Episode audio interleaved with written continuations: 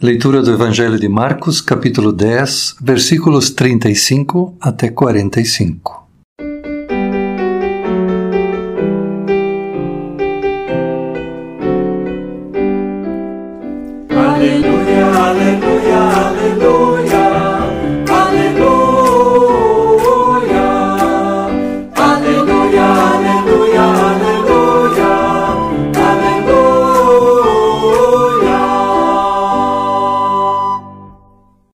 Depois Tiago e João, filhos de Zebedeu, chegaram perto de Jesus e disseram: Mestre, queremos lhe pedir um favor. O que vocês querem que eu faça para vocês? perguntou Jesus. Eles responderam: Quando o Senhor sentar-se no trono do seu reino glorioso, deixe que um de nós se sente à sua direita e o outro à sua esquerda. Jesus respondeu: Vocês não sabem o que estão pedindo. Por acaso vocês podem beber o cálice que eu vou beber? E podem ser batizados como eu vou ser batizado? Eles disseram: Sim, podemos. Então Jesus disse: De fato, vocês beberão o cálice que eu vou beber e receberão o batismo com que eu vou ser batizado. Mas eu não tenho o direito de escolher quem vai sentar à minha direita e à minha esquerda. Pois foi Deus quem preparou esses lugares, e Ele os dará a quem quiser. Quando os outros dez ouviram isto, começaram a ficar zangados com Tiago e João. Então Jesus chamou todos para perto de si e disse: Como vocês sabem, os governadores dos povos pagãos têm autoridade sobre eles e mandam neles. Mas entre vocês não pode ser assim. Pelo contrário, quem quiser ser importante, que sirva os outros. Quem quiser ser o primeiro, que seja o escravo de todos. Porque até o filho do homem não veio para ser servido, mas para servir e dar a sua vida para salvar muita gente.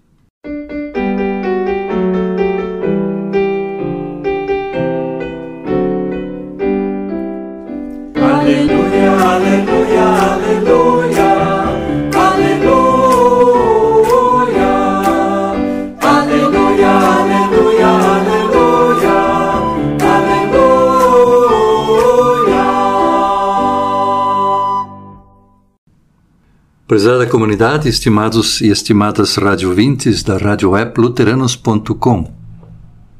Que a graça de nosso Senhor Jesus Cristo, o amor de Deus, nosso Pai, e a comunhão do Espírito Santo estejam entre nós na reflexão sobre a Sua palavra. Amém. Ouvimos que, enquanto sobem para Jerusalém, Jesus vai anunciando aos seus discípulos o destino doloroso que o espera lá na capital. Mas os discípulos parecem não entender nada do que Jesus está falando. Entre eles há uma disputa sobre quem é o mais importante. Tiago e João, os dois irmãos, seguiram a Jesus desde o início do seu ministério.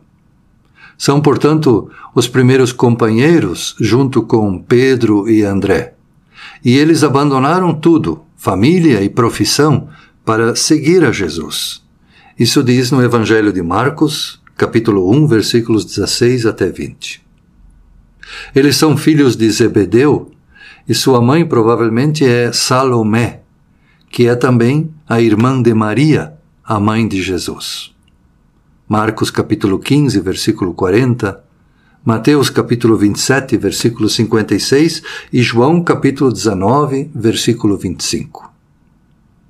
Portanto, Tiago e João podem ser primos de Jesus, podem ser seus parentes, pertencentes à família, e por isso eles talvez acham que podem ter direitos de precedência sobre os outros. Portanto, a pretensão dos dois irmãos parte do raciocínio que as relações importam, que a família é importante. Por isso é preciso reivindicar o seu peso.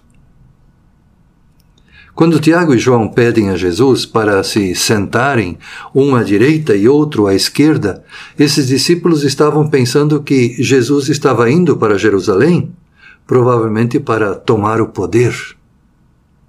A religião judaica lhes havia falado sobre essa promessa de Deus, de que um dia restauraria o reino de Israel. E, e nesse dia, Deus iria impor a sua vontade, a sua lei, iria expulsar os dominadores estrangeiros, como o Império, o Império Romano, que Deus iria arrancar deste mundo todo tipo de violência, de injustiça, de atrocidade. A hora da glória era a hora do julgamento deste mundo e da restauração do reino de Israel.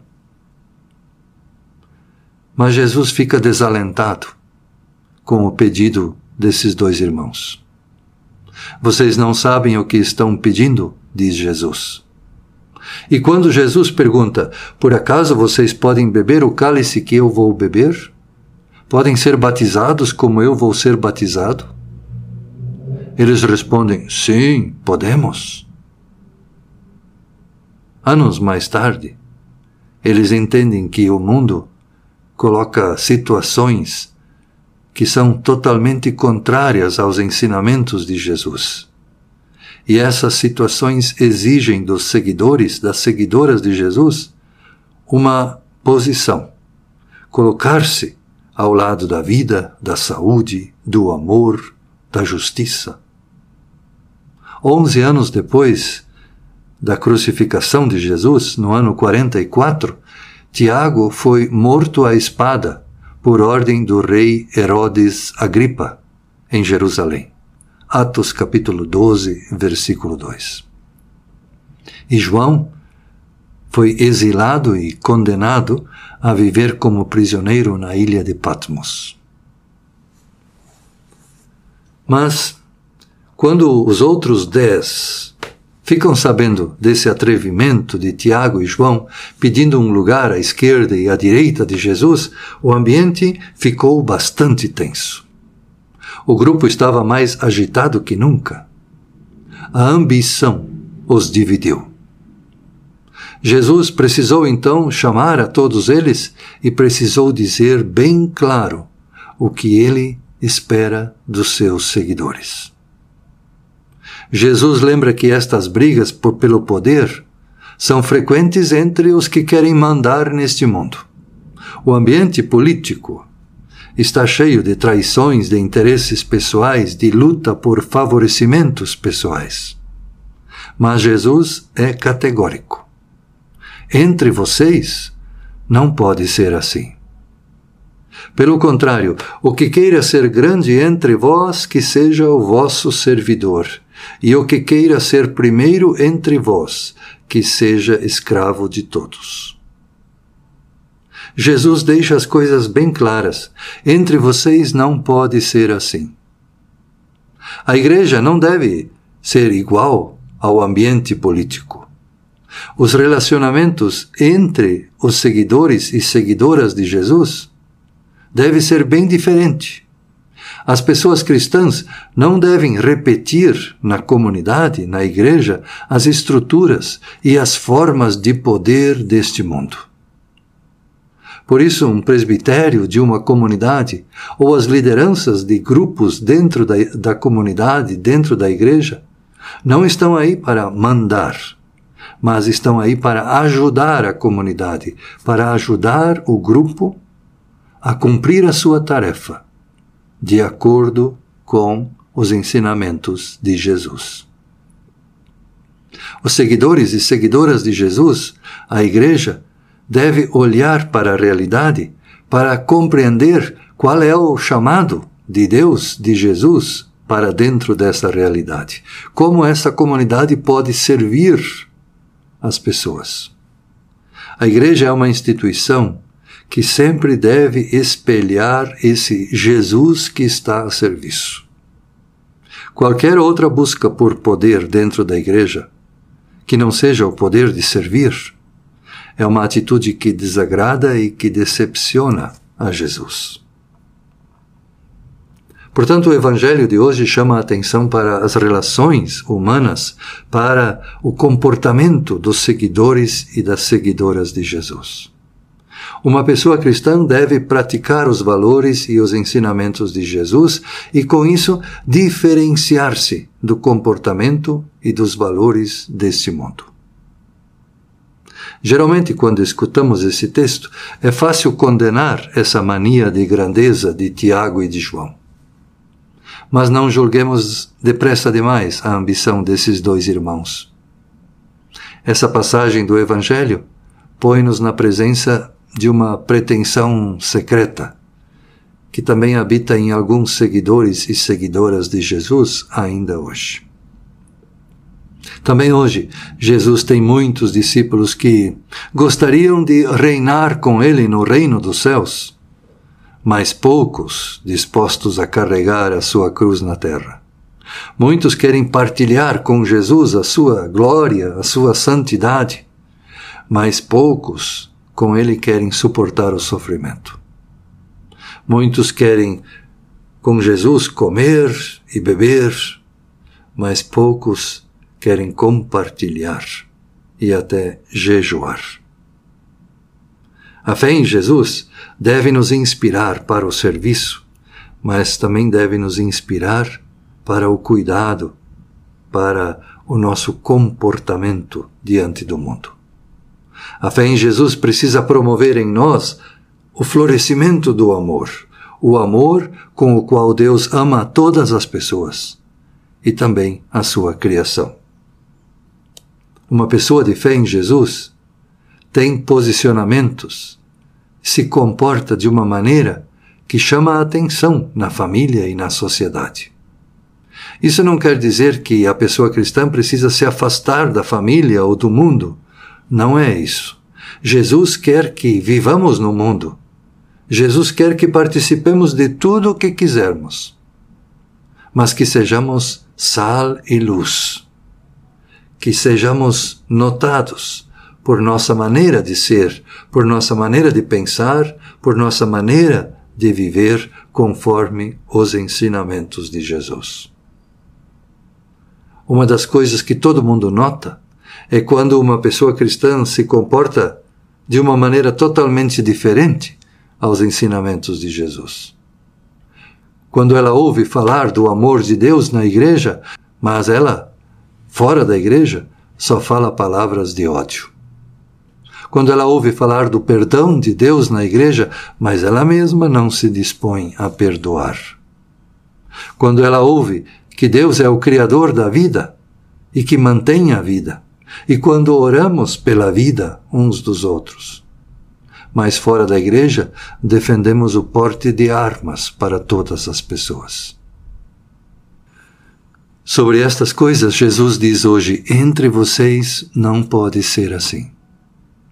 É claro que perdoar é bastante difícil quando alguém nos fez uma grande maldade. Perdoar essa pessoa não significa que eu devo continuar sendo amigo dela. Se essa pessoa me pedir perdão, isso também não significa que eu devo esquecer o mal que ela me fez. Mas significa que eu devo dar-lhe uma chance para que ela demonstre com as suas novas atitudes que ela realmente se arrependeu. Defender interesses não é errado, mas isso deve ser feito com ética, com competência, não com trapaças nem com mentiras. Manifestar sua opinião é necessário e é importante. Mas não desrespeitando nem ofendendo quem tem uma opinião diferente da minha. Portanto, Jesus quer chamar a nossa atenção sobre o nosso comportamento nesse mundo, como pessoas cristãs. Jesus quer nos dizer que nossas atitudes, nossa maneira de viver nesse mundo, têm relação com a nossa fé e devem espelhar a qualidade da nossa fé. E isso é algo muito importante nesse mundo, onde a alma da humanidade está tão doente. Está doente por essa vontade desenfreada de acumular mais e mais e, em consequência, de consumir mais e mais, quando milhões e milhões de pessoas estão famintas e sedentas. Essa realidade torna a nossa alma anêmica e doente. E muitas pessoas já nem sentem mais a dor do outro. Muito menos a dor da natureza ultra explorada pela dinâmica do lucro, à custa da depredação dos ecossistemas. Muitas pessoas já perderam a inteligência cordial, a sensibilidade pelo sofrimento dos outros. De tanta morte e sofrimento, nem mais sabemos chorar face aos milhares que morrem pela violência ou são vitimados pelo Covid ou pela fome. Por isso, Jesus nos lembra hoje que seus seguidores, suas seguidoras, têm um papel muito importante neste mundo.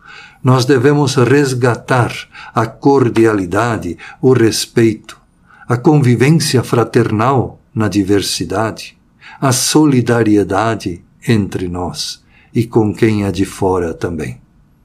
Jesus quer ver em nós pessoas que praticam a palavra de Deus durante a semana. Sempre me chama a atenção quando os crianças e adolescentes batem no vidro do carro parado nas sinaleiras e dizem: Tio, dá uma moedinha aí. O correto seria que essas crianças e adolescentes não precisassem estar aí, pedindo moedas. Mas como seguidor de Jesus, preciso entender que essas crianças, esses adolescentes, eles têm razão quando eles dizem tio. Eu sou o tio delas. Porque elas são filhos, são filhas de meu irmão, da minha irmã. E por isso, além de dar uma esmola, Jesus também quer que os governantes se empenhem por oportunidades de trabalho, de estudo, de saúde para todas as pessoas. E nós sabemos que, na maioria das vezes, os governantes não fazem isso, se a sociedade não exigir isso deles. Por isso, que a palavra de Deus nos mostre sempre o que Jesus espera de nós. Que a graça de nosso Senhor Jesus Cristo, o amor de Deus, nosso Pai, e a comunhão do Espírito Santo continue no meio de nós. Amém.